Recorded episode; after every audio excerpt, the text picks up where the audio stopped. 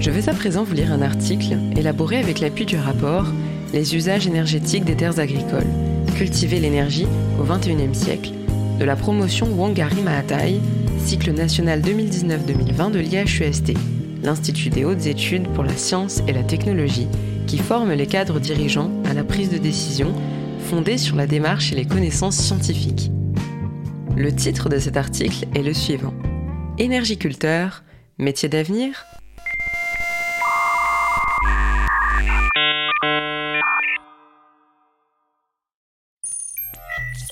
La part de terres agricoles dédiées à la production d'énergie augmente pour répondre aux besoins croissants d'énergie et aux défis du réchauffement climatique.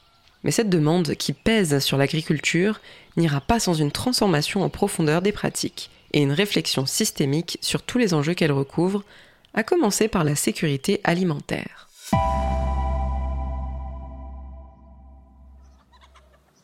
« 20% des énergies renouvelables nationales, c'est ce que produit aujourd'hui l'agriculture française l'usage énergétique des terres agricoles, c'est-à-dire consacré à l'origine à la culture ou à l'élevage, est donc déjà une réalité.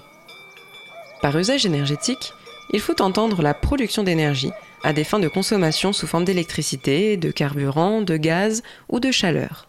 Elle se traduit aujourd'hui par la thermochimie, le photovoltaïque, l'éolien, mais aussi par la méthanisation, qui consiste à produire du biogaz via un digesteur, à partir des effluents de l'élevage ou des résidus de cultures alimentaires. Sans oublier, bien sûr, les biocarburants, appelés aussi agrocarburants. L'agriculture française en position stratégique. Dans ce tableau, la part de la France n'est pas négligeable. Premier producteur européen d'agrocarburants de première génération, à partir de matières premières dédiées à l'origine à l'alimentation humaine ou animale comme l'huile, le maïs et le sucre, le pays produit 1,5% de la production mondiale de bioéthanol, 10,6% de celle de biodiesel, le tout ayant généré en 2016 1 milliard d'euros de chiffre d'affaires. À l'échelle de la France, la contribution de l'agriculture aux autres énergies renouvelables est également importante. 83% du parc éolien et 13% du parc photovoltaïque français sont situés en zone rurale avec notamment l'objectif de monter à 32% de la consommation d'énergie globale nationale la part des énergies renouvelables d'ici 2030, l'agriculture française se retrouve au cœur d'enjeux stratégiques. De fait, elle gère plus de 50% des surfaces susceptibles d'accueillir des systèmes de production d'énergie renouvelable.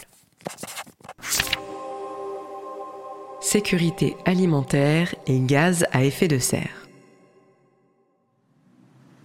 Mais il serait simpliste de voir l'agriculture comme la solution miracle aux problèmes climatiques. De fait, la production d'énergie par les terres agricoles entre en concurrence avec les productions destinées à nourrir humains et animaux. Si des pays du Sud sont tentés de développer des cultures destinées à répondre aux colossaux besoins en énergie des pays occidentaux, notamment européens, ce sera au détriment de leur sécurité alimentaire. L'efficacité des agrocarburants de première génération sur la réduction des gaz à effet de serre, GES, est par ailleurs remise en cause, notamment parce que l'énergie nécessaire pour les produire, elle-même responsable de l'émission de GES, est trop importante. À titre d'exemple, en France, l'agriculture dans son ensemble contribue déjà aux émissions de GES à hauteur de 21%. Des carburants de deuxième génération existent mais sont encore insuffisamment développés.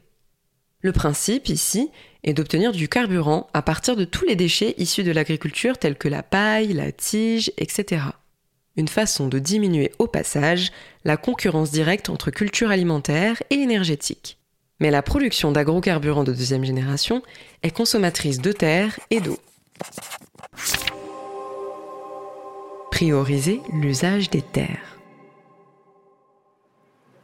Les années qui viennent seront ainsi décisives dans la recherche d'un équilibre entre les différentes demandes qui pèsent sur l'agriculture.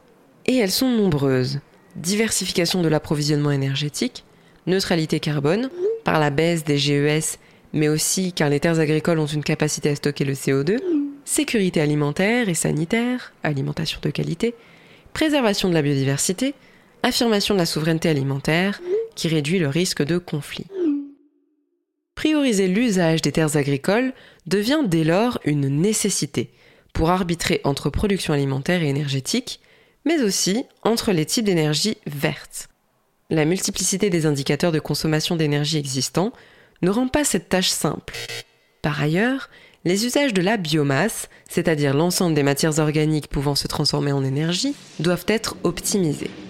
En effet, si les besoins actuels en pétrole devaient être couverts par des énergies produites par l'agriculture, il faudrait consacrer toutes les terres agricoles à l'énergie.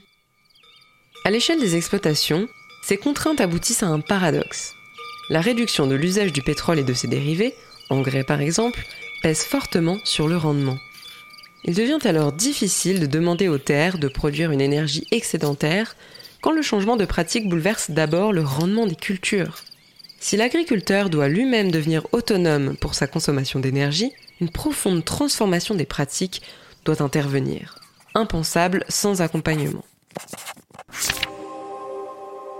Des acteurs multiples. Le jeu des acteurs reste complexe. Au niveau national, les énergies renouvelables représentent un secteur encore mouvant, soumis à de nombreux lobbies, huile de palme, bioéthanol, freinant ainsi le développement des agrocarburants de deuxième génération. Présenter la production d'énergie renouvelable comme un complément de revenus pour les agriculteurs est souvent un trompe-l'œil, cela ne fonctionnant que pour des exploitations économiquement solides.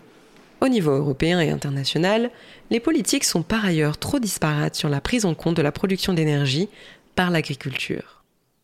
Très critiqués et isolés dans la société, les agriculteurs se retrouvent de leur côté souvent privés de marge de manœuvre, les aides étant conditionnées à de nombreuses obligations. À la merci de pressions financières, ils ont du mal à être acteurs de cette transformation professionnelle et culturelle à venir. Progresser de façon systémique. Étant donné l'imbrication de ces différents enjeux, seule une approche systémique peut apporter des solutions. Dans le détail, différentes pistes doivent être exploitées. D'abord, renforcer le lien entre les scientifiques et les agriculteurs, afin d'améliorer l'appropriation des technologies et de valider leur pertinence. Un décloisonnement des différentes disciplines scientifiques permettrait ensuite de produire de meilleurs indicateurs. En outre, la création d'une communauté internationale structurée au carrefour de l'agriculture et de l'énergie apparaît comme urgente. Plus concrètement, la réforme à venir de la politique agricole commune, PAC, européenne, pourrait apporter des réponses en termes d'énergie-culture, notamment en accompagnant, dans le respect des logiques locales, les agriculteurs qui se lancent dans cette transformation.